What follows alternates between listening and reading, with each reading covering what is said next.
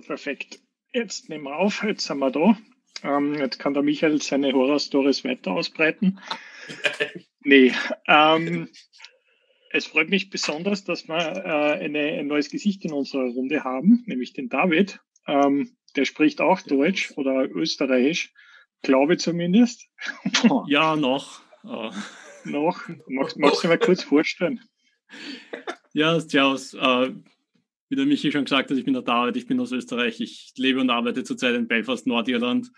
Ähm, seit über fünf Jahren mittlerweile. Entsprechend ist das mit dem Deutschsprechen mir eine, ein, ein Mangel der Übung zurzeit.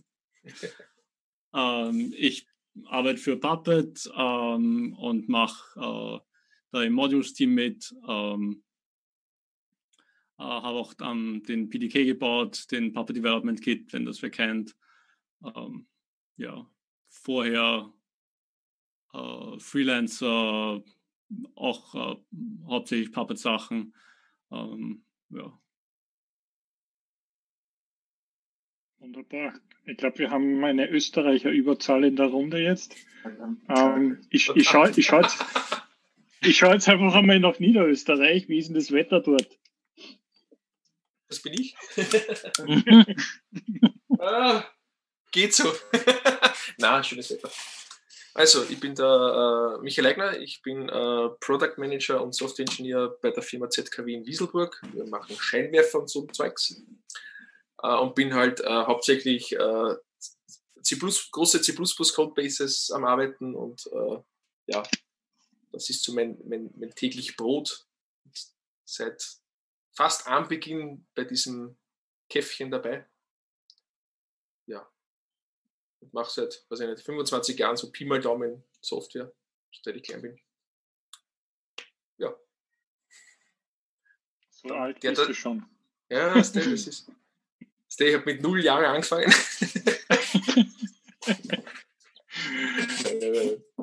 und ja, und rutscht halt auch immer mehr vom, vom wie sagt man, vom Dev, äh, vom, vom, vom, vom, vom normalen Developer halt auch in, stark in die DevOps-Ecke.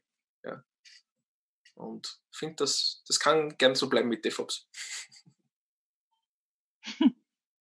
Ja gut, dann, dann dürfen Sie die zwei Kärntner jetzt drum streiten, wer anfängt. Na, Bernhard fängt an, weil es passt gut zu Puppet. ja, stimmt. Steilvorlage. Steilvorlage.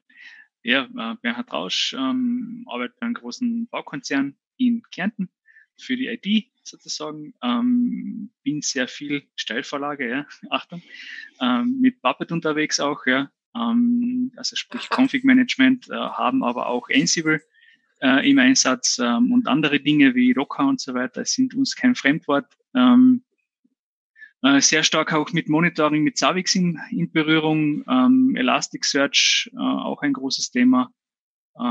Ja, mm, mein Part sozusagen unter Anführungszeichen Solutions Engineer würde ich jetzt mal sagen, ja, ähm, mit dem Mario gemeinsam ähm, unsere für unseren Konzern Lösungen bauen, um den Betrieb aufrechtzuerhalten und äh, natürlich zukunftssicher weiterzumachen. Ne?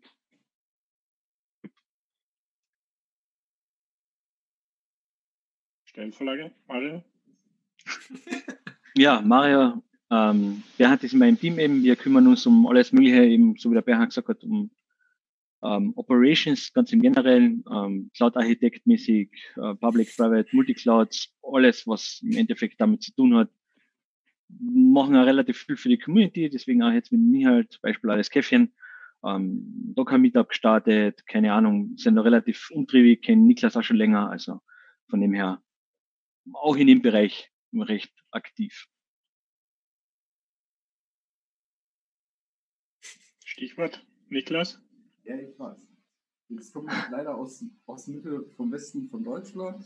Ähm, ich arbeite für die Community AG als ähm, Cloud-Ingenieur und helfe da meistens den Kunden entweder die Plattform zu bauen, aber halt auch unsere interne Plattform für die Developer. Ähm, und mein tägliches Brot sind meistens halt irgendwelche Cloud-Produkte zu nutzen oder halt Docker-Container hoch und runter zu fahren.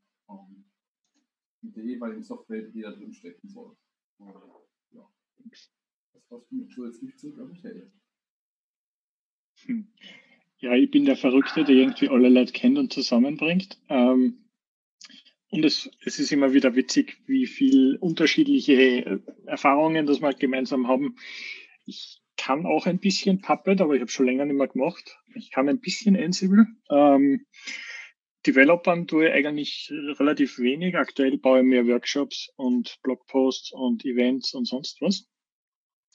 Ähm, aber ja, so grundsätzlich vom Ablauf her, nur für den David, es ist eigentlich freigestaltet. Wir reden auch manchmal einfach über irgendwas. Ähm, aber wir versuchen ja immer so ein bisschen ein Thema reinzubringen. Die Woche haben wir mal gesagt, nachdem jetzt KubeCon und GitLab Commit letzte Woche waren, ich versuche mal meinen Screenshot scheren, wenn ich das wieder zusammenbringe.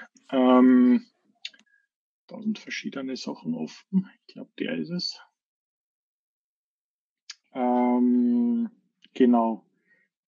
Wir wollen ein bisschen über das sprechen. Und das andere, was ihr, glaube ich, eh schon alle mitbekommen habt, ähm, wir haben jetzt ein englisches Käffchen, beziehungsweise ich habe es jetzt einmal Kaffee getauft, ähm, weil mir nichts Besseres eingefallen ist. Ähm, wir werden sie QuestDB anschauen, also wo dann die drei Jungs von QuestDB mit dabei sind. Ähm, und dann denkt man ein bisschen über Security noch äh, mit Nico, der jetzt heute nicht da ist. Und schauen dann halt einmal, wo, wo wir da landen. Ähm, das soll dann halt einfach englischsprachig sein, für mehr Leute zugänglich. Wir, schauen wir mal, was passiert. Ansonsten, ähm, die News sind im Endeffekt für jeden asynchron zum Nachlesen, was er so tut. Das Einzige, was ich glaube heute noch hinzugefügt habe, ist Basil. Gibt es einen Blogpost für GitLab Sky Builds, der heute, hoch, heute hochgegangen ist. Ähm, und ansonsten, ja,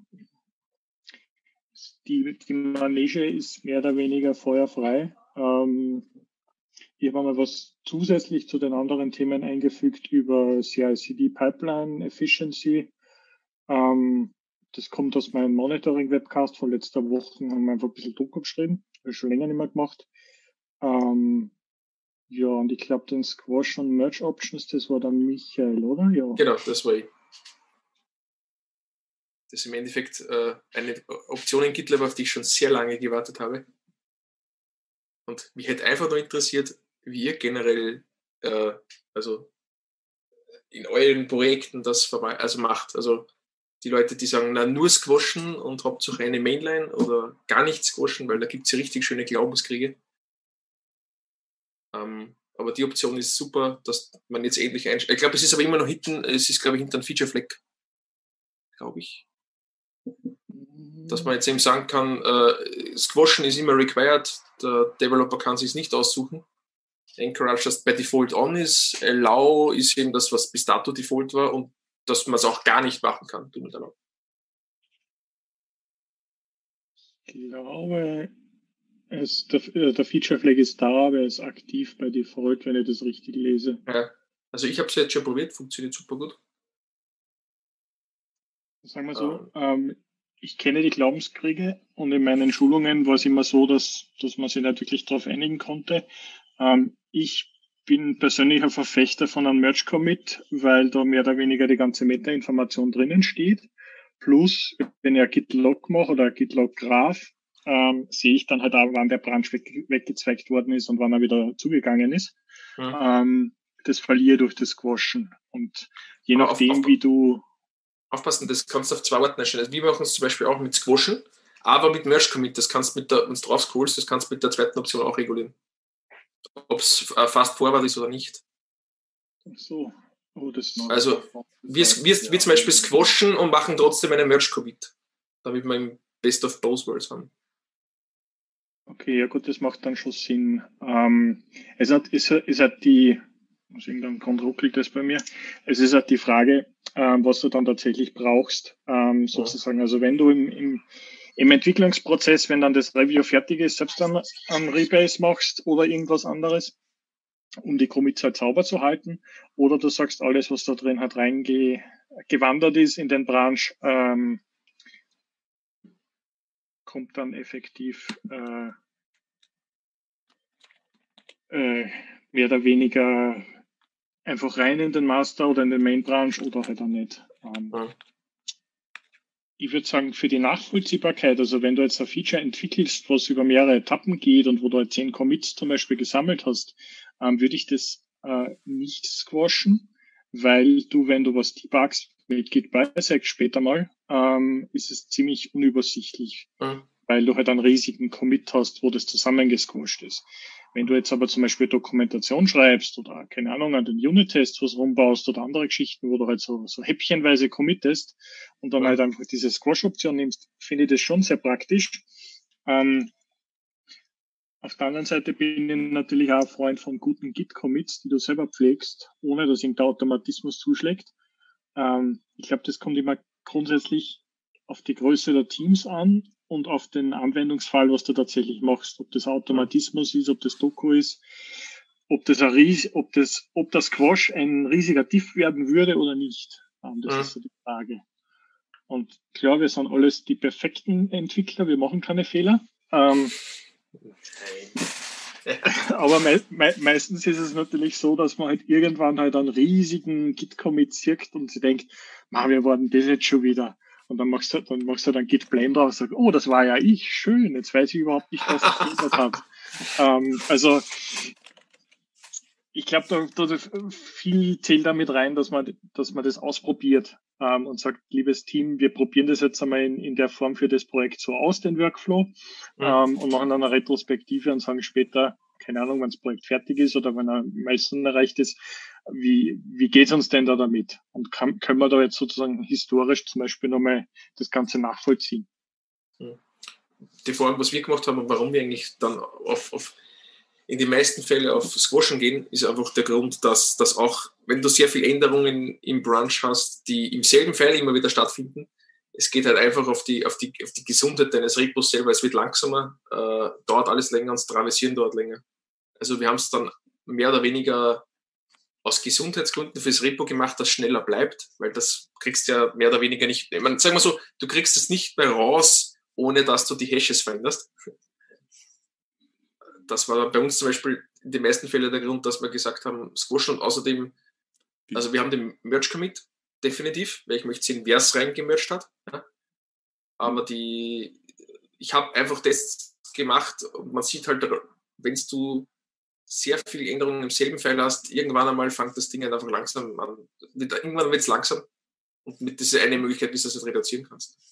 Wie viele Leute oder wie viele Änderungen habt ihr da bitte in dem Repo? Wir haben teilweise, also es hängt jetzt dann immer davon ab, was, ja. Aber es gibt halt schon Änderungen, da sind halt dann schon wirklich ein paar 5.000, 6.000 Files betroffen. Ja. Und das sind dann halt, das geht dann halt relativ schnell auf. Und C ist jetzt nicht gerade die Sprache, wo man sagt, hm, schiebt man das File von A nach B, dann muss man wahrscheinlich 17 andere Files auch noch angreifen. Äh, das sind dann immer so, so ja, längere Umbauten, so wie es der Michi im Endeffekt indirekt angeschnitten hat, lassen wir dann schon, also da rebasen wir dann mit Rebase Interactive das selbst zusammen, ja, damit es halt nicht zu fett ist. Ähm, es ist aber immer am Schluss des Tages äh, eine, es ist nicht immer eine Schwarz-Weiß-Sicht, sondern es ist halt immer was für ein Trade-off du Natürlich schauen wir auch, dass die, dass die, die Merges oder die, die, die, die, die, die Branches halt möglichst wenig in Summe dann angreifen. Aber ich habe es auch schon umgekehrt erlebt, dass das dann beim, beim Diffen teilweise dann ein Hindernis war, wenn es zu viel Commits waren. Wenn das dann, weiß ich nicht, der Branch war, weiß ich nicht, sechs Monate offen und ist halt immer raufgemercht worden, das war halt dann zum, zum Diffen auch schon wow. kein Spaß mehr. Aber es hängt auch von der Gruppe ab. Also wenn du jetzt ein, weiß ich nicht, Terraform-Sachen hast und Dingsbums, da lasse ich die Commits einfach drin, weil das sollten da großartig aufgehen. Aber zum Beispiel GitLab selbst ist ja auch ein Beispiel gewesen, wenn man ans Ende der Fahnenstange bei Git kommt, äh, mit, glaube ich, es gab um und glaube ich, ein Gigabyte, oder? So, dann wird es, dann wird's, glaube ich, in Git ziemlich, ziemlich langsam. Ein Repo-Size. Äh, was man halt dann alles aufmachen muss, damit man es halt quasi in ein neues Repo verfrachtet, ohne dass man die ganze Historie gleich mit wegschmeißt. Das habe ich, einmal habe ich selbst schon durchgemacht, möchte es kein zweites Mal machen. Das ist dann schon unlustig. Ja, ich hatte mal den Spaß aus einem Repository, wo wir zu zweit gut zwei oder drei Jahre reinprogrammiert haben. Äh, ein, die, die ganzen das war ein allgemeiner Blog und ein kundenspezifischer Blog und wir wollten den allgemeinen Blog open sourcen, ohne die Historie zu verlieren. Das war auch spannend. Politically ja. correct. ja, nein, ich, ich, ich meine, hat, hat nicht, ich weiß nicht, zwei Tage oder so gekostet, aber äh, mit, da gibt es äh, Rewrite Tree oder wie das, wie das heißt, Filter Tree. Mhm. Ja. Und das hat dann überraschend gut funktioniert. Also äh, vor, vor, allem, weil wir Glück gehabt haben, dass alle diese kundenspezifischen Sachen in einem Verzeichnis waren und dann habe ich das halt rausgeschnitten und äh, dann sind ein Haufen Commits verschwunden und plötzlich war die, die öffentliche oder das, was wir publizieren wollten, mhm. äh, noch da und alles, was wir nicht publizieren konnten, war weg. Das, das Problem ist immer, man, ich glaube, es hängt auch von der Projekttyp. Also das Repo, was ich meine, ist zum Beispiel zehn Jahre alt ja? Mhm. und äh, ist halt über die Zeit gewachsen, ist halt mittlerweile ein Monster und wir haben ein paar davon. Ähm, ist halt dem Code geschuldet, wenn man so will. Und dass das rausfliegt, dann das geht eh. Und das Problem ist halt immer nur, du, du, du, du zerstörst die Hashes. Wenn du dann sagst, okay, gib's woanders hin, äh, raus, das funktioniert eh wirklich so, wie du sagst. Das funktioniert eigentlich ziemlich gut. Ja? Ja. Äh, habe auch schon Fälle erlebt, dass einfach mal was weg war, mitten drunter. Ja. Äh, und keiner hat es am Anfang mitbekommen, das ist dann ganz böse gewesen. Aber es, halt, es hängt sehr, sehr stark von diesen, was ist es, wie lange wird es das wahrscheinlich maintainen müssen. Ja. Ich meine, einen, einen Notausstieg gibt es fast eh immer, ja, aber die Frage ist, wie teuer ist der Notausstieg? Ja, ja. Na, ich finde die Diskussion super spannend, weil ähm, in, in, im Modules-Team bei Puppet, äh, wir maintainen über 50 Repositories äh, für jedes Modul eines und dann eine Handvoll Utilities und, und Libraries. Und keines von den Repositories ist wirklich groß. Ja? Mhm. Ähm, also, so wie du sagst, dass äh, Verlangsamung durch zu viele Commits, das ist bei uns komplett irrelevant. Äh, mhm. ja, ähm, weil, wenn eins von den Repositories ein paar tausend Commits hat, ist das ein großes Repository, so Apache-Modul oder sowas. Uff. Äh, bei uns ist eh, eben eher das größte Problem, äh, wenn ein Open Source Contributor einen Typo in einem separaten Commit macht, äh, will ich das wirklich zusammen squashen oder nicht? Ich weiß, was du meinst. ja. Nein, ja, nicht, weil da, da geht es mir auf Durchsatz auf, auf, ja, der Code schaut gut aus, mergen, danke, nächster. Hm. Ähm, Und ist die, ist ja, die, also, Michi? Na, sag du. Nein, ich, ich, ich wollte nur kurz sagen, gerade wenn du Open Source Contributions hast oder externen, externen, äh, externen Code quasi, da reinkommt, am Anfang sagst bitte squashen und rebasen und sonst was. Irgendwann lernst du dann, dass du keine Contributions kriegst oder dass einfach deine Pull Requests nicht aktualisiert werden.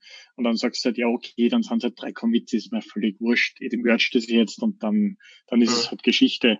Weil jemanden ja. gibt, beziehungsweise Pull Request oder Merge Request beizubringen und dann nur zu erklären, was ein Rebase und ein Squash ist, ähm, die Zeit hat keiner für fünf Minuten oder für eine Stunde mal was, was reinpatchen. Ähm. Ja, wir, wir tun dann vielleicht mal ein, ein How-To oder so verlinken, wenn es wirklich grausig ist. Aber äh, am Ende des Tages, ähm, wenn der Pull Request schon, schon eine Woche rumliegt und da rührt sich nichts, dann äh, tut entweder einer von uns äh, das aufpolieren, wenn es wirklich grausig ist, oder wie du richtig sagst, dann es wird halt gemerged, weil äh, das ist halt das, was man kriegt. Ich meine, am anderen Ende der Skala, ich habe vor äh, zwei Jahren mal ähm, ein, nein, muss schon länger her sein, schon vor einiger Zeit, äh, ein, ein Update-Beispiel ausprogrammiert und da hat es halt ein paar Sachen gegeben, die man separat hat äh, sich anschauen müssen. Und da hat es auch einen Blogpost dazu gegeben und dann hat halt in dem Blogpost jede Sektion auf eine von den Commits referenziert. Und dann hat man sich in dem Commit halt das eine anschauen können, was ich da geändert habe zu dem spezifischen Thema für das Upgrade. Ähm, das wegzusquashen wäre tragisch. Ich meine, ja. Äh, an, an dem Branch habe ich, glaube ich, drei Wochen herum rebased, bis alles so verteilt war, wie ich das haben wollte für, für das Blogpost und für, für die Upgrade-Dokumentation auch, auch was, was ich nicht,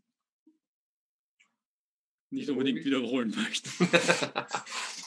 Na, vor allem, wir haben zum Beispiel jetzt ein, ein Szenario, man das wenn man viel Code hat, kennt man es eh wahrscheinlich, ne? diese Codeformate. Ne? Wenn du ein Projekt anfängst ohne Codeformatierung, ja, mein C ist jetzt nicht dafür bekannt gewesen, leicht formatierbar zu sein, ist aber auch schon ein gelöstes Problem. Ja. Äh, wir haben jetzt auch das Thema mit, äh, ja, wir wollen jetzt eigentlich die Codebase äh, automatisch formatieren nach, ich sage jetzt mal Style Sheet. Ja. Äh, wie machst du das? Machst das sequenziell, dann hast du ständig Rauschen in den Merge Requests oder gehst her und machst quasi einmal über die Codebase drüber und dann kannst du das halt beim, beim Bisec oder beim Diffen einfach sagen, okay, lass das eine bitte halt weg. Ne? Aber es sind mhm. lauter so Sachen, die immer, wenn es auf das Ganze geht, da bin ich dann eher ein Commit rein, ja, dann kann man es noch verkraften. Aber ich habe zum Beispiel die Tests gemacht, zum Beispiel Clang Format ist das, was wir verwenden wollen, das verwenden ja auch viele. Ne? Das ist super, wenn Clang Format nicht einmal schafft, wenn man die Version wechselt, dass dieselbe Formatierung bei rauskommt. Das ist dann total super. Jetzt musst du auch nur schauen, dass der Entwickler ja wirklich exakt die Version verwendet. Robocop. Äh, genau, aber es sind halt, das sind halt lauter so, so Dinge, die halt, ich meine, jetzt, jetzt gehen wir in die Diskussion, wir haben jetzt so ein, so ein wie sagt man da, Git-Repository Health, wenn man so will, ja. Aber es sind halt lauter so, da, da findest halt wenig, weil das sind dann der eine sagt A, der andere sagt B. Ja. Recht haben dort aber irgendwie be beide und keiner. Ja. Das ist halt. Ja, weil am Ende ist es jetzt einfach um Conventions. Also genau. welche, ja. welche Convention passt für dein Team? Das ist halt so wie immer, wie die meisten Sachen mittlerweile im Leben.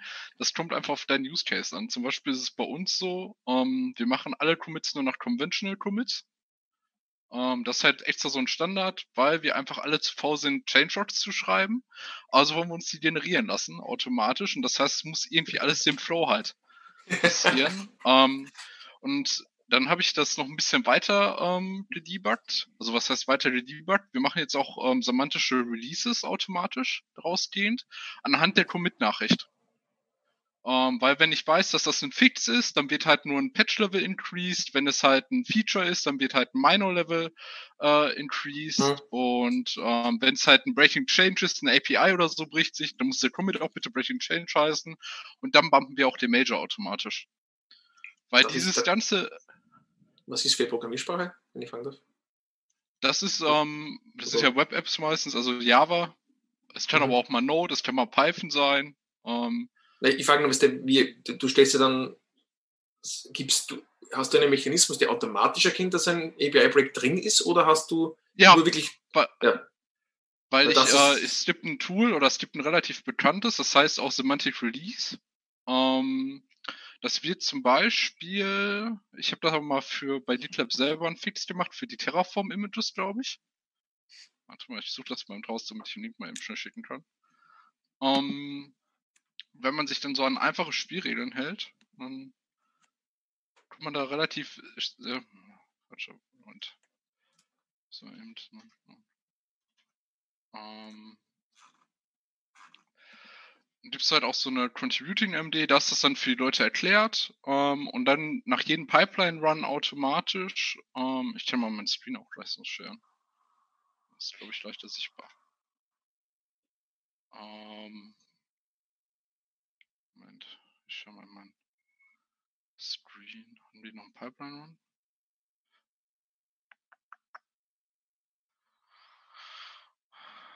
Ähm,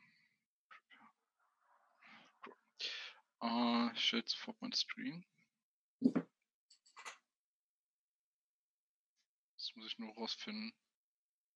Ich glaube, das müsste der richtige sein. So, dann müsstet ihr das jetzt auch sehen. Ähm, und das Tool heißt auch Semantic Release. Das ist in Node, glaube ich, geschrieben oder in, ja. Und dafür gibt es halt Module für alles in dem Sinne. Also für jede ähm, Version Control System und der analysiert halt dann die Commits. Man kann auch eigene Regeln sich selber ausdenken, wenn man sagt. Und danach weiß er halt ähm, in dem Sinne, welche Commits was triggern und dadurch mhm. weiß er dann, wann er einen Release machen muss oder nicht. Und er macht dann noch so fancy Features, dass der automatisch auch ähm, automatisch GitLab Releases machen kann. Dafür braucht man dann den API-Token. Ähm, und dann, wenn alles gut aussieht, dann kriegt man auch, automatisch halt so einen kleinen ähm, Changelog. Und die ähm, Conventional Commits, die beziehen sich halt einfach da drauf, ähm, wenn man zurückgeht. dass ähm, wir einfach nur sagen, hey, wenn es ein Fix ist, dann baut mir bitte Measure, wenn es halt, der, der Commit muss dann so anfangen und diese ganze Chose muss man auch selber nicht mehr erklären, kann man immer Copy-and-Paste-Text nehmen, das ist immer sehr gut. ähm, das kommt halt so aus der ganzen ähm, Frontend-Welt, also aus diesem ja. Node.js, da hat sich jemand, das ist so der Angular-Style, dass man immer sagt, hey, du hast einen Typen, du hast einen Scope. Und das steht mittlerweile auch bei vielen großen Projekten einsetzt. Ich glaube, Azure setzt das zum Beispiel auch ein für den Azure ARM. Ähm, Provider und dann sagen wir halt zum Beispiel, wenn es nur Docs sind, dann mach bitte vielleicht einen mit Docs einfach nur davor und danach weiß man automatisch, wie man die Sachen einfach alle einsortieren muss. Mhm. Ähm, ich habe gerade nachgeschaut, ja. geht alles außer C. Warum geht C nicht? Das ist ja nur DIT-basierend. Was soll denn da nicht gehen? Aber die, das heißt, er schaut sich, das heißt, du selbst sagst ihm mit dem Commit-Message, was ja. Du, du schreibst eine Commit-Message. Also, also er, schaut sich, er schaut sich nicht den Content an, sondern wirklich nur die Commit-Message. Genau. Ah, okay, dann habe ich es missverstanden. genau, also er guckt nicht den inhaltlichen Code, den Inhalt, den Content musst du selber halt noch verantworten. ähm, aber wenn du halt dein, deine Commits dann so machst, dann, ja. Ähm, ja. Ich muss euch dazu sagen, ich bin auch nicht so der Freund vom Squashen, weil ich eher lieber einen Fix-Up nutze. ähm, Fix-Up ist halt der Vorteil, dass es halt ähm, das gleiche wie ein Squash ist, aber er wirft halt die Commit-Message weg. Weil ich meistens so arbeite, dass ich auf dem Branch weggehe, mache erstmal 200, 300 Commits geführt und dann fange ich halt an zu squashen, dass es ordentlich aussieht und dass ähm, alle denken, dass ich perfekt bin ähm, und dann stretch ich das nur noch nach Features oder wo ich weiß, okay, das ist ein härterer Change und dem will ich halt noch einzeln drin behalten. Aber ich finde, auf dem eigenen Branch kann man immer das machen, was man möchte. Und dann muss es halt ordentlich halt für die History sein, dass man am besten eine lineare History am Ende des Tages halt kriegt. Mhm. Ähm, und das hat bis jetzt äh. auch immer relativ gut geklappt. Vor allen Dingen, wenn man ähm, das Tooling dafür ähm, sich daran gewöhnt. Ich finde, dass er ist das immer schwierig, wenn man dann alleine programmiert oder Einzelprojekte alleine macht, dann selber die Disziplin dann noch zu haben, das alles auch immer ordentlich so weiterzusetzen. Aber ich glaube, das ist halt so wie alles, man muss es nur oft genug machen und dann geht das auch. Ja, ja wir, haben, wir haben das auf unserem äh, Repo-Schwarm äh, mit Labels auf Pull Requests ähm, und dem GitHub, äh, GitHub Changelog Generator äh, genau dasselbe. Ähm, hat niemand Zeit, äh, einen Changelog zu polieren, wenn, wenn man ein Release rausmachen muss. Ähm, wir schauen während den Reviews drauf, dass der Titel vom äh, Pull Request gut ausschaut und dass er die richtigen Labels hat und dann macht das Tooling den Rest und äh, sorgt dafür, dass das Changelog gut aussieht und ähm, dass, wenn ein Breaking Change drin ist, dass die Version gebumpt wird, die richtige. Ja, wir haben wir haben damals bei Isinger das Problem gehabt, dass wir gegen das REST-API Red Limit von GitHub gelaufen sind mit dem Changelog Generator, weil da irgendwie mehr als 10.000 Requests halt gefeuert worden sind, wenn du halt 11.000 Issues hast. Ähm, und wir haben sie dann selber was geschrieben, was dann halt im Endeffekt wieder was rausgeneriert hat, weil das ganze manuelle Pflegen oder was wir manuell gepflegt haben, war im Endeffekt die Description von Milestone, wo dann halt die wichtigsten Key Features drinnen dokumentiert waren. Und beim Release hat halt derjenige, der das dann mehr oder weniger gemacht hat, hat einfach das generiert. Irgendein Python-Skript hat das halt rausgeschustert. Ähm, und in eine ähnliche Richtung geht es ja, was Semantic äh, Release macht.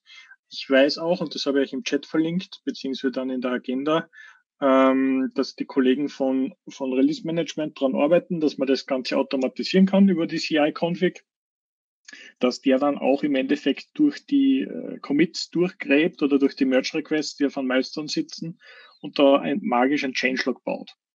Ähm, hoffentlich ist es dann irgendwann einmal soweit.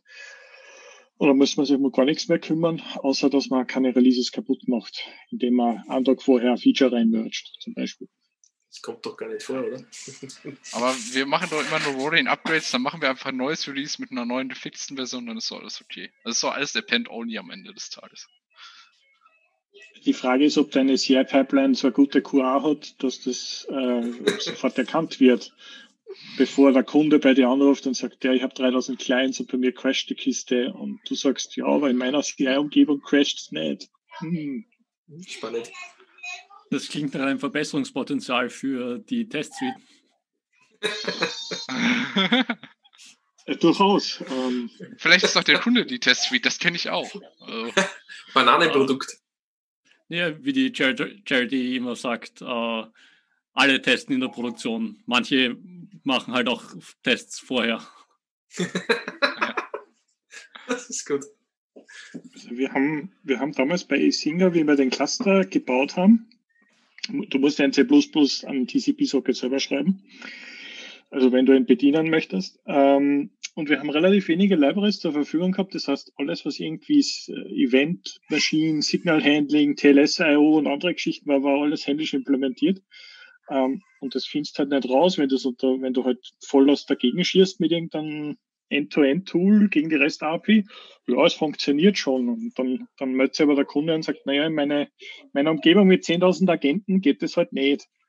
Dann sitzt halt so davor und sagst, ja, hm, was mache ich jetzt? Kriege Zugriff auf die Umgebung, VPN und so. Na, keine Chance. Ja, wie stelle ich denn das noch? Mit Docker vielleicht. Naja, irgendwann stellst du dann fest, dass du halt keine 10.000 Container starten kannst von der VM. Und dann fangst du zu überlegen an, was du jetzt machst. Ähm, hin und wieder waren wir, äh, also in meinem alten Job hin und wieder sind wir zum Kunden direkt vor Ort hingefahren, haben sie das angeschaut, haben dann gefragt, ob man ein selbstgebautes Paket mit Debug-Log in die Produktion installieren dürfen. Also ein gepatchtes Paket natürlich. Ähm, aber irgendwann stellt dann fest, na, eigentlich müsste, das müsste halt alles irgendwie selber erkannt werden. Aber sobald du in eine gewisse Größenordnung gehst, ähm, kannst du das nicht mehr selber testen. Also glaube ich zumindest. Ich weiß nicht, wie das bei Puppet ist, aber ähm, stelle mir das sehr ähm, schwierig vor. Einer unserer Vorteile ist, wir haben äh, das meiste bei uns ist ähm, äh, nur Webverkehr zwischen den Agenten und, und dem Server. Das heißt, da ist nichts wirklich selber gebaut. Ähm, und äh, wir haben, hatten das, das wechselt so im, im Halbjahresrhythmus, ein Performance-Test-Team. Äh, und die haben irgendwo auf Amazon mit einem Agent-Emulator, der einfach nur Web-Traffic, also diesen API-Web-Traffic produziert äh, und ein paar zigtausend Agenten durch das, äh, durch das System jagt für 20, 40 Stunden und dann halt entsprechende Auswertungen machen, äh, welche Subsysteme ähm, als erstes aufgegeben? Ist es die Datenbank, ist es der Applikationsserver, ist es der I.O., ist es die CPU, ist es das Memory? Ähm, und die haben, ja, das sind ein paar sehr lustige Sachen rausgekommen. Das waren richtige Testtests, oder? Also richtig Performance draufdrücken, bis es bricht. Ja, ich meine, die, die Daten alle synthetisch und das waren nicht wirklich 20.000 Agenten, sondern das war eben, äh, ich glaube, fünf oder sechs Maschinen wo irgendein ein, äh, Traffic-Generator draufgelaufen ist, der halt mhm. nach gewissen Mustern äh, diese synthetischen Daten produziert hat und an den Server geschossen hat. Aber es hat tatsächlich Probleme gefunden, wo halt äh, äh, Verarbeitungsprozesse zu lange gebraucht haben oder zu viel Speicher gebraucht haben und dann halt die Systemstabilität gefährdet haben. Das habt ihr einmal im Monat, einmal die Woche oder wie war das? Wie gesagt, je, je nachdem, wie das Team gerade äh, finanziert war, äh, vor oder kurz nach dem Release. Mhm. Ähm, ja. Ungefähr halt. ja. Wir haben ja auch gestern wieder, was gestern oder vorgestern, als ähm, Richie Hartman darüber getwittert hat, dass sie Prometheus Use Case gefunden haben mit 125 Millionen Active Series und sich dann rausgestellt hat, dass die Software, die eigene Software selber nicht dran schuld ist, dass es wieder eine Kernel Tuning Option war. Ähm, und da sieht man einfach, dass es auch sehr wichtig ist, dass man aus großen Firmen auch Informationen wieder zurückgibt, womit man halt dann auch arbeiten kann, das vielleicht versuchen kann zu verifizieren. Ähm, weil am Ende bringt es halt niemandem was, dass wir das alle in kleinen Kämmern machen und der eine hat dann so eine riesen Fleet, einer von weiß niemand was und natürlich der hat vielleicht ganz andere Probleme, die man selber einfach sich theoretisch auch gar nicht mehr denken kann. Das, jetzt kann ich jetzt mal Lieblingsthema Chaos Engineering kommen. Ähm, aber das lassen wir jetzt. Das machen wir mal, ich glaube ich, in einer eigenen Session mal Chaos Engineering. Ähm, Und ja, dass man einfach solche Informationen shared. Da müssen ja auch keine vendor-spezifischen Sachen am Ende des Tages halt drin sein. Ähm, aber dass man halt mit solchen Daten halt weiterarbeiten kann, um das Produkt halt auch besser zu machen. Da sind halt alle happy. Weil, wenn man es irgendwie dann nachstellen kann, dann ist es umso besser. Viel schlimmer wären ja die Probleme, die man nicht mehr nachstellen kann. Wie ihr ja. schon sagtet. Wenn man dann nicht mehr auf Pod selber das nicht mehr nachziehen kann, dass man dann sich so eine synthetische Umgebung nachziehen muss. Wenn man Glück hat, erreicht man die gleichen Sachen. Aber was ist, wenn da auch das auch nicht ausreicht? Dann wird es halt sehr interessant am Ende des Tages. Ähm, und ich glaube, du hast ein Problem, je nach, nach den Plattformen, die du unterstützen musst. Weil du von Linux-Kernel, der Linux-Kernel ist in einer Ubuntu anders als in einem Red Hat unter Umständen. Ähm, und wenn du dann in die, in die Unix- bzw. BSD-Ecke gehst, tickt es ja doch wieder ein bisschen anders. Ähm, und manche Function Calls, die du halt verwendest, liefern andere Ergebnisse. Ähm, und Multithreading ist anders implementiert und so, so Geschichten. Ähm, wenn du jetzt quasi einen Agenten hast, der in einem Docker-Image drin läuft oder in Kubernetes und dir ist es völlig wurscht, was da drin für OS läuft, ähm, dann ist das natürlich besser oder schöner, als wenn du halt 25 verschiedene Distributionen supporten musst. Ähm, ich kann mich erinnern, glaube ich, vor, vor einigen Jahren hat Puppet einmal angefangen, AX und HPUX, glaube ich, einzubauen oder Pakete dafür zu bauen. Ähm, und ich glaube, da ist einiges an, an Zeit ins Land gegangen, das überhaupt zum Laufen zu bringen, weil auf AX halt gewisse Sachen anders ticken. Ähm, und das, du kriegst ja nicht so einfach jetzt einfach einmal eine Entwicklungsumgebung. Außer du wirst Münzen ein und in der Cloud mittlerweile. Aber äh, wenn du als Entwickler frisch per SSH auf AX drauf gehst, ähm, musst du halt erst einmal vertraut damit machen, beziehungsweise willst du es eigentlich nicht. Ähm, und, und dann muss halt da, ich glaube, gibt es mittlerweile System D auf AX? Keine Ahnung. Ähm, ich, weiß, ich weiß nur, dass die Kollegen. Flame ich weiß nur, dass, also auf der Uni Wien damals ähm, sind die ganzen Oracle-Maschinen äh, auf AX gelaufen wegen Partitioning, Sharding, keine Ahnung, irgendwas war da halt optimiert. Ähm, und es war halt super stabil. Das Problem war nur, dass sie die Kollegen, die da mit Git angefangen haben, das Git einmal selber kompiliert haben im Hauptverzeichnis, damit sie überhaupt mit Git arbeiten können drauf. Ähm, und irgendwann ist, glaube ich, die Maintenance so über das hinausgewachsen gewesen, dass wir alle auf CentOS und Reddit migriert haben oder auf Debian. Ähm, und ich habe mich dann gehütet, wenn jemand gefragt hat, könnt ihr den Nagios oder Isinger Agent da auf AX portieren? Und ich gesagt, kenne mich da leider nicht aus. Ähm, da müsst, das könnte man schon machen, aber da müsste man doch ein bisschen was sponsern beziehungsweise was bezahlen. Und dann sagt der Kunde, ja, aber das ist viel zu teuer. Warum wollt ihr das bei jedem Release haben? Also ja, weil es halt irgendwer machen muss. Wenn irgendwas nicht geht, wer soll es denn dann fixen? Ja, und vor allem, wer eine AX-Box im Keller stehen hat, sollte sich das eigentlich leisten können. Ja, das stimmt. Ja, ja dann nicht Solaris. mehr. Sag mal Solaris. Solaris. Mainframes, Mainframes, PowerPC. Was ja, ich habe eine, eine Hardwarebox irgendwo in Portland stehen für die ganzen AX-Porting und Testing-Geschichten. Mhm. Gott sei Dank muss ich die nicht angreifen, weil wir, wir haben zwar den Agent, aber ich glaube, es gibt kaum ein Modul, das tatsächlich auf AX supportet. Vielleicht NTP, aber das funktioniert eh überall gleich. Also. Naja, wahrscheinlich die Facts oder Factor wird wahrscheinlich die große Herausforderung gewesen sein, oder? Nicht mein Team, nicht mein Team. Also das, das, das mit NTP, darüber reden wir nochmal. Dass das Ding überall gleich funktioniert. Neue Session, yeah.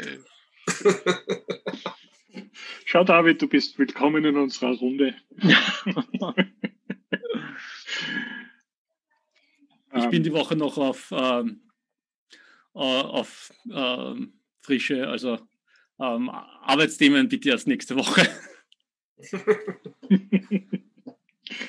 ja, wir machen eine, eine Live-Debug-Session von Puppet Agent auf AX. ja, sa sagen wir rechtzeitig, wann das ist, dass ich dann offline bin.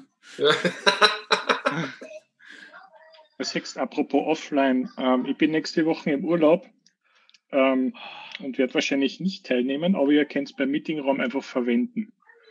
Ähm, beziehungsweise Pause machen, je nachdem. Ähm, aber der Zoom-Raum ist grundsätzlich ja für euch offen. Und wenn der Mario das Streaming macht oder das Recording davon oder es gibt kein Recording, vielleicht schreibt er mal wer anders einen Blogpost. Ja, beziehungsweise, apropos, Blog, apropos Blogpost, der, äh, war das Terraform oder war das Vector? Lieber Niklas. Oder vielleicht auch beides.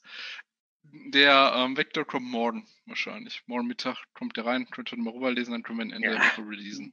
Der Mann hat die Urlaub. Cool. Das zählt ja nicht. ja, da, da, in meinem Urlaub habe ich für solche Sachen halt erst Zeit. Ja, kenne ich irgendwoher. Weil der Michael mich zwischendurch mit QuestDB abgelenkt hat. Ach so, jetzt bin ich wieder dran schuld. Gut, passt. Ich habe jetzt mal mit einem Kollegen gechattet, so 48-Stunden-Tage in so in 24 Stunden, das wäre super. 72. Na, oh. Okay. Ja. Ja, die Euro, wir machen einfach dieses Schlafen nicht mehr, weil das mache ich schon eigentlich. Ich sag ja, es ist überbewertet. Nico-Nummer. Apropos Nico, wo, wo ist denn deine Packung? Ich genau. bin gerade aus dem Kundencall eins zu eins hier rein, aber ich kann jetzt natürlich jederzeit gerne aufstehen, mich kurz verabschieden und bin in drei Sekunden wieder da. und ich höre euch sogar danach. Mhm. Normalerweise muss man jetzt da hinten in, in, in so einen Ordner, also in so einen 7 cm Ordner in einem Hintergrund da kennt man. Wer kennt rein, so ein Notfall, wo dann draufsteht so. Nee, nee, unten, unten in die näher am Sofa.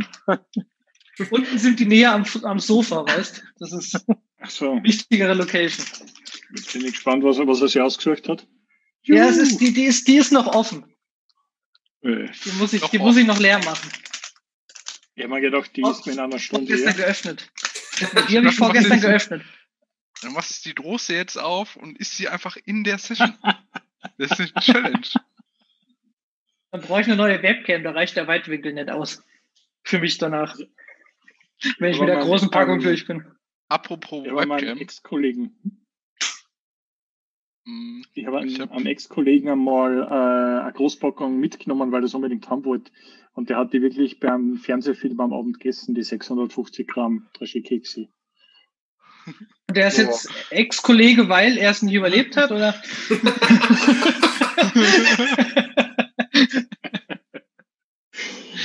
Na, der, der lebt noch.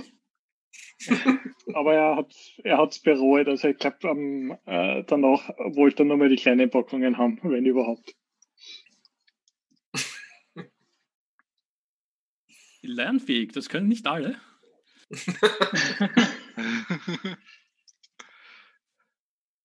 ja, ich habe eine große Packung rumliegen. Ähm, was, was sehr schwierig zu bekommen ist in Österreich ist der Bruch, ähm, weil das Mannerwerk in Oberösterreich hat zugemacht.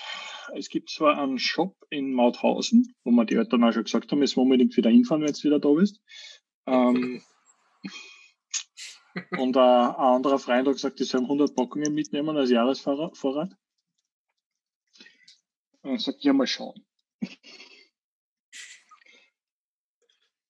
Wie du nach Nordirland?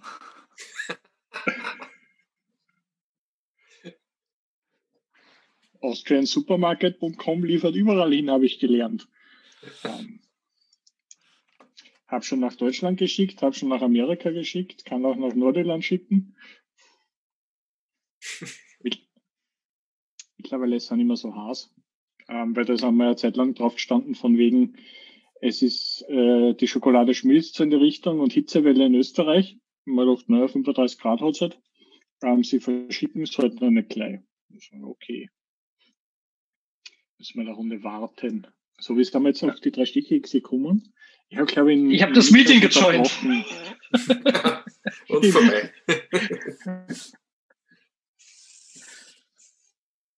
ich habe Niklas bei irgendwas unterbrochen gehabt. Ach so, nee, ich habe, äh, weil der Nito wieder mit seiner Kamera kam, ich habe gestern, war mein halber Tag darin, C++-Code zu programmieren, weil ich bin jetzt gerade wieder auf meiner Linux-Maschine und ab nächste Woche werdet ihr mich wieder in 4K sehen oder was, je nachdem, wie viel das iPhone macht. weil ich habe für OBS Studio dieses iOS-Kamera-Plugin kompiliert gekriegt. Da, ähm, Kompiliert ähm, gekriegt. Hm? ja, das Problem ist, es ging über, über, äh, über ähm, Web ging es gar nicht, also über dieses NDI, über, ähm, das Netzwerk hat er es bei mir gar nicht erkannt. Dann habe ich gedacht, ach, mache ich eben über USB. Ja, okay, brauchst du auch wieder ein Plugin für. Plugin dann schön versucht das erstmal kompilieren, funktioniert nicht. Okay, dann könnte das das Problem sein, war es nicht. Und dann am Ende des Tages hat sich rausgestellt, es hat einfach ein, Clu ein Include äh, gefehlt vom, äh, von der Standard Library, vom C Studio IO. Und dann hat er es noch schön kompiliert und dann konnte ich es auch endlich selber nutzen. Ich habe das selber auf dem Mac gemacht und dann kurz bevor ich es gebraucht habe, habe ich aus Versehen ein App-Update gemacht und es hat mir eine schöne kompilierte App zer zerflanscht und dann konnte ich es nicht nutzen. das war der Moment, wo ich mir überlegt habe, dieses ganze Gefrickel ist doch nicht so geil, wenn du es dann doch irgendwie mal brauchst. ja, dann habe ich überlegt, warum macht man das nicht automatisiert? Warum nimmst du einfach kein CI-Bild für? Genau, so hat ja gesagt, CI-Bild, fertig. Also er, hat Urlaub. er hat Urlaub. Er hat Urlaub? Äh, ja, Niklas hat Urlaub, Urlaub. eindeutig. Also, ja. Wie viele Stunden deines Urlaubslebens hat das gekostet? ja, einen Tag, ne? Also ich habe dann noch einen Kollegen abends angerufen, ja, was hast du heute gemacht? Ja, ich habe äh. C++ kompiliert, auch versucht zu kompilieren, hab gesagt, ich mache es jetzt nicht mehr. Und ähm, ja, dann hat er nochmal drauf geguckt und gesagt, ey, das könnte einfach das sein und dann war es das und dann war okay. Hm.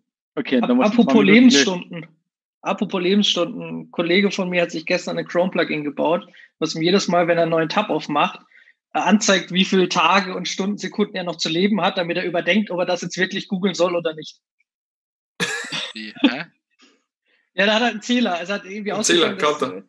Ja, ein Counter von irgendwie ausgegangen, keine Ahnung, 78 Jahre lebt man oder so und er zeigt halt auch die Sekunde genau an, wie viel er noch hat. So von wegen, es soll ihn daran erinnern, ob er das jetzt googelt oder ob er es einfach sein lässt. Ich hatte, ich hatte auch so einen Kollegen vor, vor zehn, zehn Jahren, der hatte das auch als Desktop-Hintergrund. Mich hat, das, mich hat das wahnsinnig gemacht. Und der hat gesagt, ja, ein Tag weniger. Also ich habe einen Kollegen auf der Uni gehabt, der hat bis zur Pension runtergerechnet, bis zur Rente. Das, da hatte ich auch einen, zweimal gemacht, weil er da nochmal verlängert hat.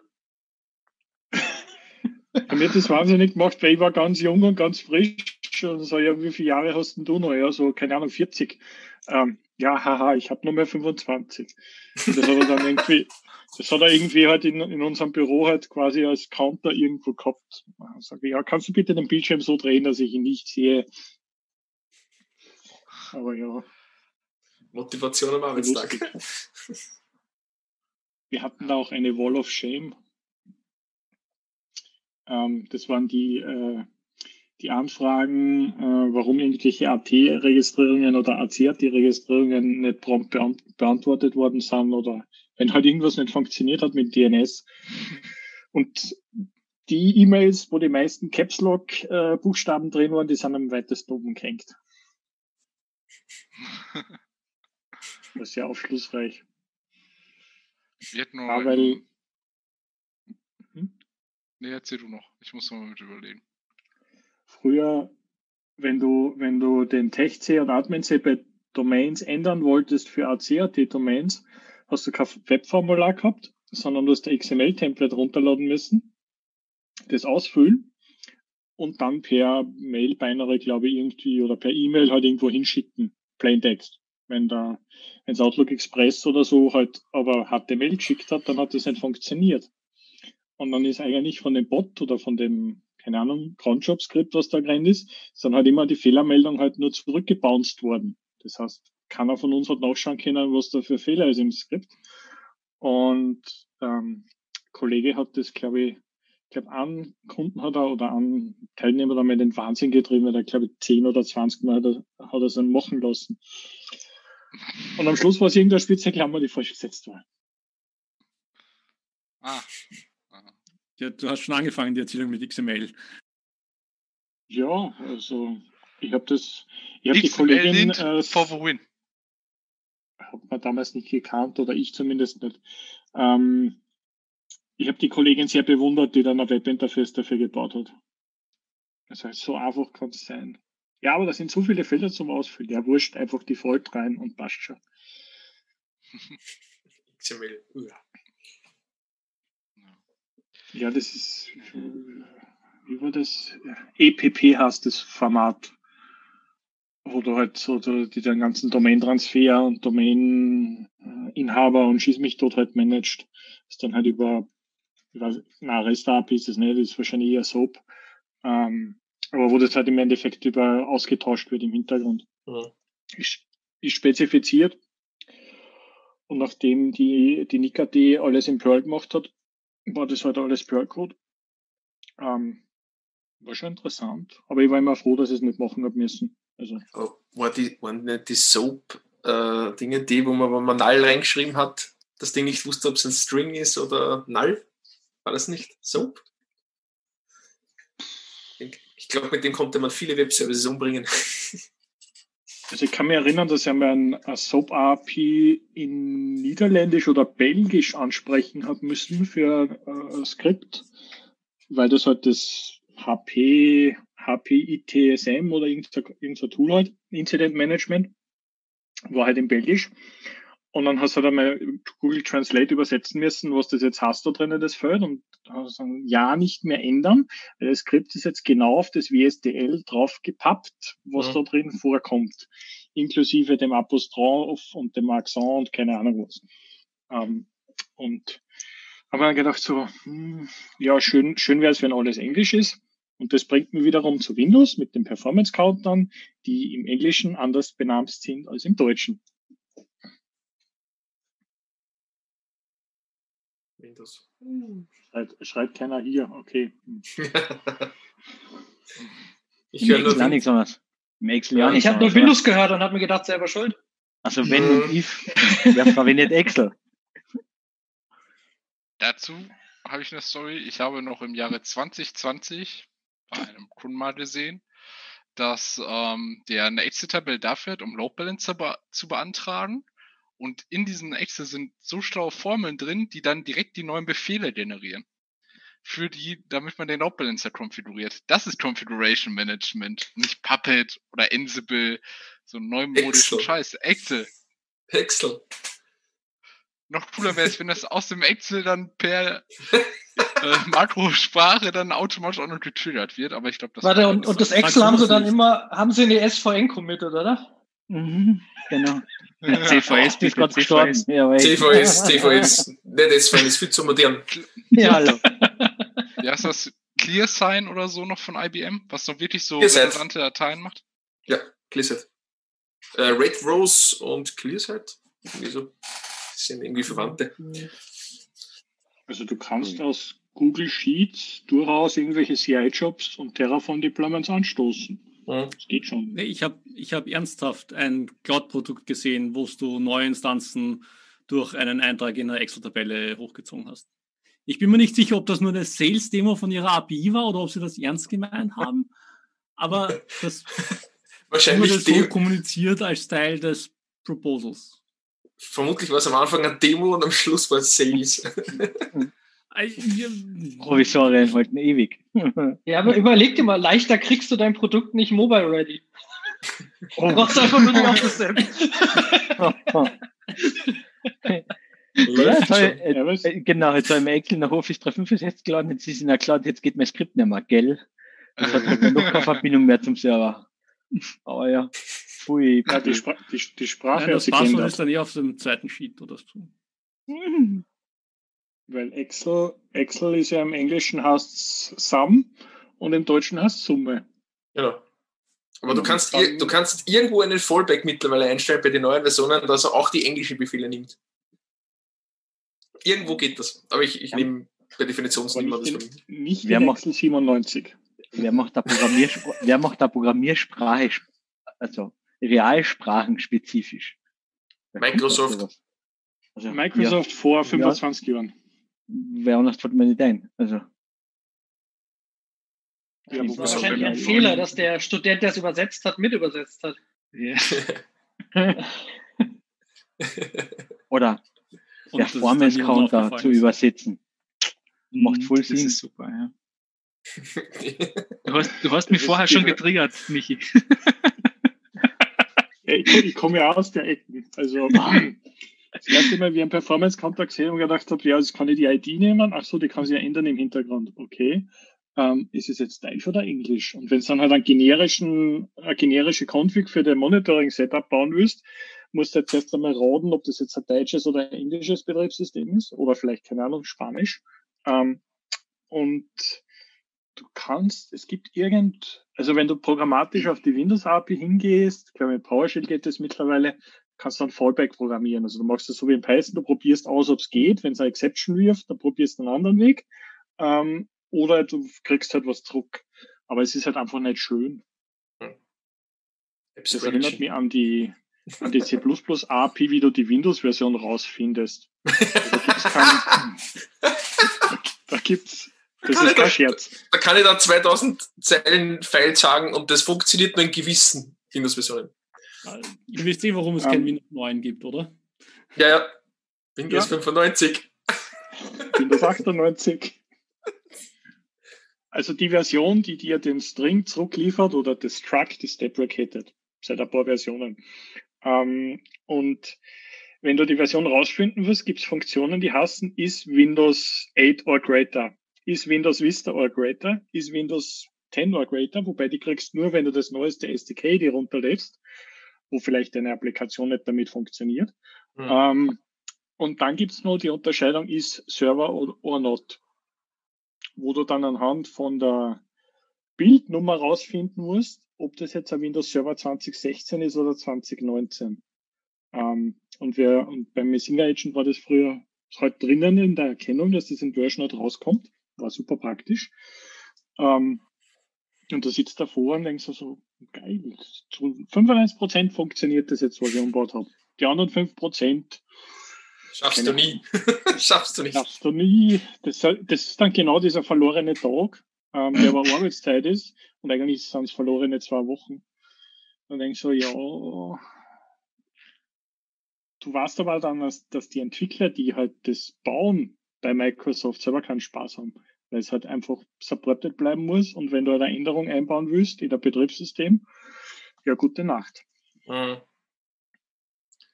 Das ist, Microsoft ist da sehr, sehr, sehr gut drin. Zum Beispiel bei, bei Visual Studio, gruselt mir das Wort her, ähm, die haben es mittlerweile ein Tool gebaut, äh, das heißt VSWare, also wie der Ware oder der Witch Command, äh, damit sie die Visual Studio Installationen finden. Die haben ein Tool für ein Tool. Ne, vor allem, die schreiben sie jetzt mal woanders hin. Und auch manchmal auch mit Service Packs schreiben sie es woanders hin. Voll, die, die, die, haben ein eigenes Team, das ein Tool baut, das ihre Tools findet. Das ist super. Aber wie finden Sie das Tool? Da kommt, da kommt der nächste Joke. Jetzt gibt es mittlerweile schon ein zweites Tool, weil das auch nicht konsistent ist. Katastrophe.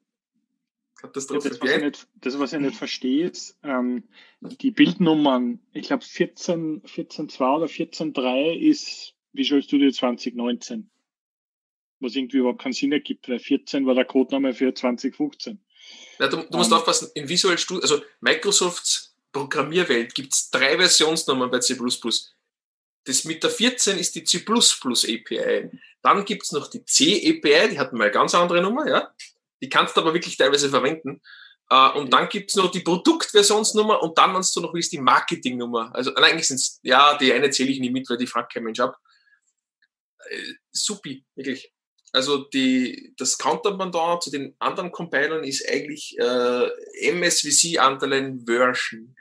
Das ist die, die du nehmen solltest. Die meisten nehmen es nicht, weil das ist ein Chaos. Gibt es eine eigene Website mit nur Übersetzungen. Ja. Aber das 14 ist die C++ CPS. CMake hat irgendeine Erkennung drinnen von dem Compiler. Und mit Visual Studio 2019 hat sich da was geändert bei den APIs. Deswegen knallt es, wenn du ein älteres CMake hast. Ja, weil Microsoft auf die Idee gekommen ist und dann Klang aber auch, muss man dafür nicht aber sagen. Äh, wir knallen jetzt das Toolset noch dazu. Juhu! Noch ein Schalter mehr. Und jetzt ja, hast du Möglichkeiten. GCC ist auch nicht ABI-kompatibel unter, unter den Versionen, wo man wieder zu der ich die Bagge AMHF-Architektur-Geschichten kommen, die ich vor zwei Monaten nochmal erzählt habe. Ähm, also es ist überall ist, du kannst es nicht allen recht machen und wenn du einmal einen Fehler gemacht hast, dann musst du so lange mitschleifen, bis du halt. Wie, wie, ist wie ist dir eigentlich bei der Meldung ergangen, wie du gelesen hast, dass Mac jetzt auf ARM umstellt? Ich finde find die Mac-Plattform jetzt gar nicht schlecht. Ähm, du musst ja das Toolset dazu kennen.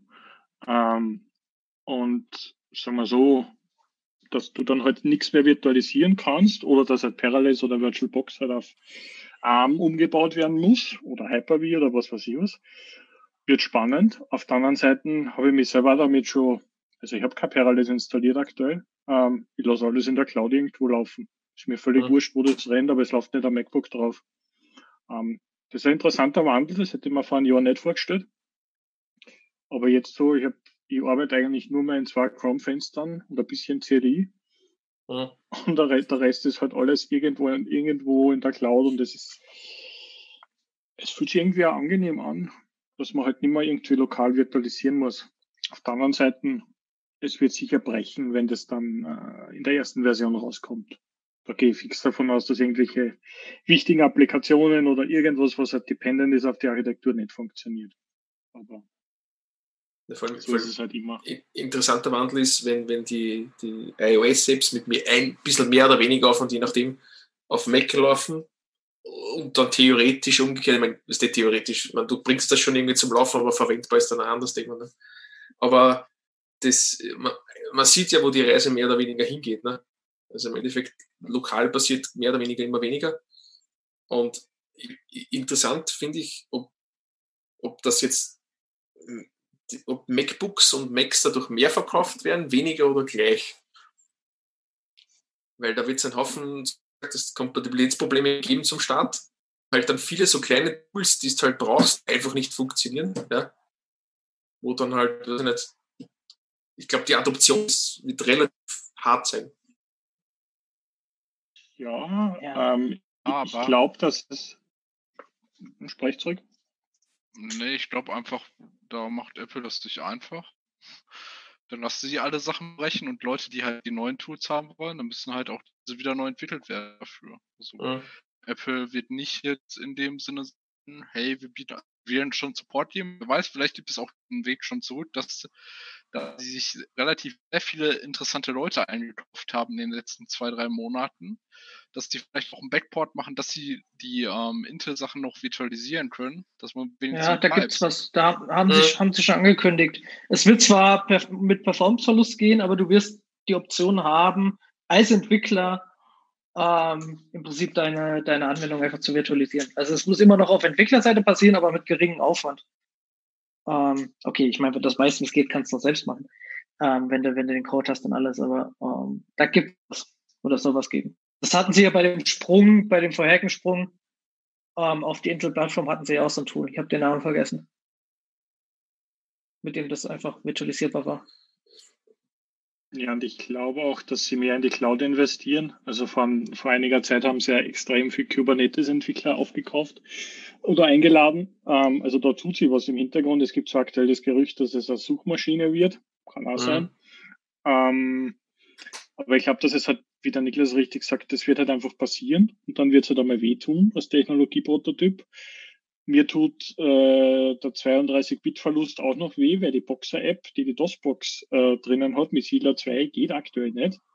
Gibt aber in der Community auf, auf GitHub äh, gibt es das Projekt, was irgendwie geforkt worden ist und die Leute arbeiten an der DOS-Box Render API ganz tief drinnen. Jemand von oh, DOS-Box. Und das ist, das ist, du, wenn da das Interesse dran hast, das halt zum Laufen bringst, dann wirst du es halt hinbringen. Und ja, und, und ich meine, wenn man sich überlegt, die ganzen Open Source Geschichten in Homebrew, mein Eben auf ARM gibt es schon ewig. Also die meisten Sachen, die, die meisten Open Source Dinge sind schon eh portiert. Schon da. Da, mhm. Natürlich wird es ein Aufwand sein, das wieder alles neu zu kompilieren und vermutlich auf der Homebrew-Seite äh, die parallele Infrastruktur aufzuziehen und bla bla bla. Aber Interessanter Frage. Ich glaube halt, Apple macht jetzt den nächsten innovativen Schritt, weil eigentlich bin ich davon ausgegangen, dass dieses ARM-Ding früher kommen wird, weil es einfach aus ökonomischer Sicht halt nochmal interessanter wird, weil ähm, die einfach viel weniger Watt verbrauchen als diese ganzen Intel-Kisten und für Serverlasten sind die halt auch dann fast mittlerweile genauso performant. Mhm. Von das, was wir auf. Und dazu muss man überlegen, dass die meiste Hardware, die wir nutzen, die eilt eh nur rum.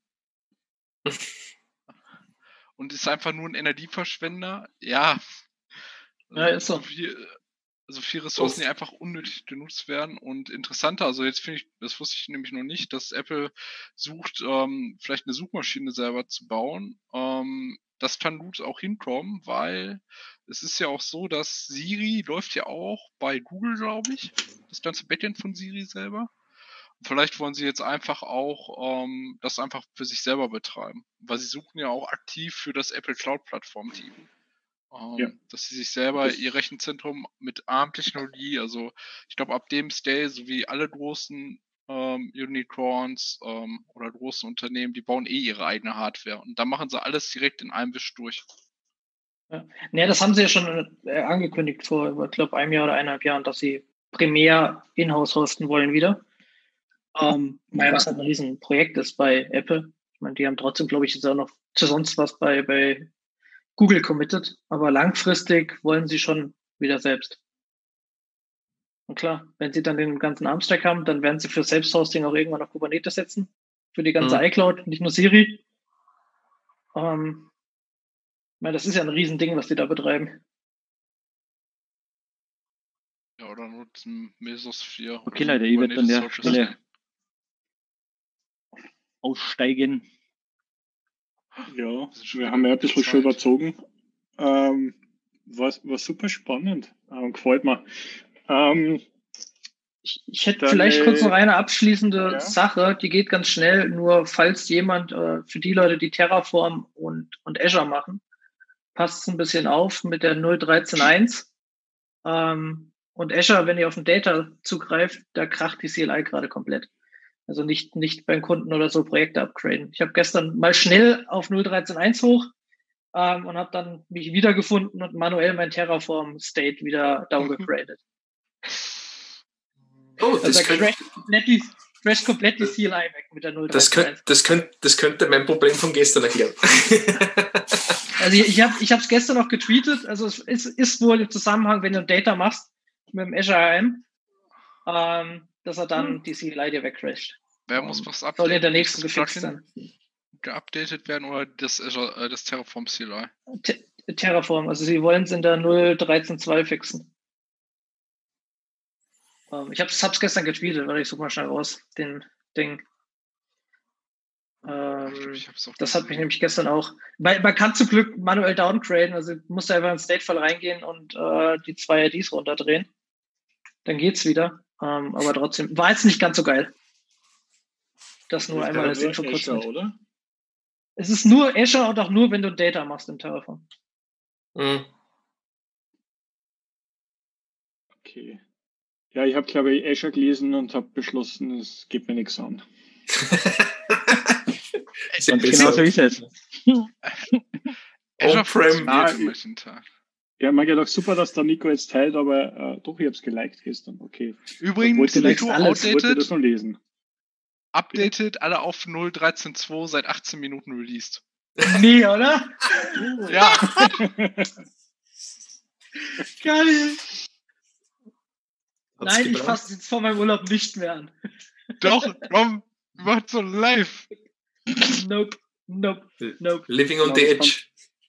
Das kannst du okay. jetzt machen im Share. Bei mir schon, aber nicht beim Kunden. ich habe ja nur abgegradet, weil ich zu faul war, immer die andere Terraform-Version zu nutzen. Ich habe ja bei mir war ich schon höher und dann hat es immer das Projekt äh, ist nicht gelaufen und dann habe ich mir jetzt in den letzten zwei Wochen achtmal das alte Binary runtergeladen, weil ich es ja immer wieder weggehauen habe. Und dann gestern habe ich mir gedacht, scheiß drauf, jetzt datest das ab. Und dann bin ich da reingelaufen. oh, der Tag wurde gelöscht. Okay.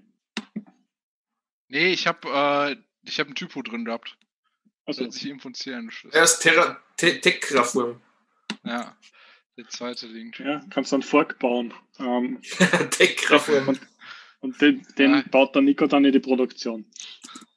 Mm. Alles klar. Ähm, dann machen wir jetzt unsere Terraform-Updates. Ähm, ich wünsche euch eine schöne Woche. Ähm, und werde euch dann aus Österreich grüßen.